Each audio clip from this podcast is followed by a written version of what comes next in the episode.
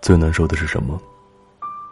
不是无疾而终的爱情，也不是说散就散的感情，而是当分手很久很久，却还是记得你的喜好。你的电话、短信，编辑了很多话，始终点不下发送这一栏。不是不爱了，而是不想再去打扰。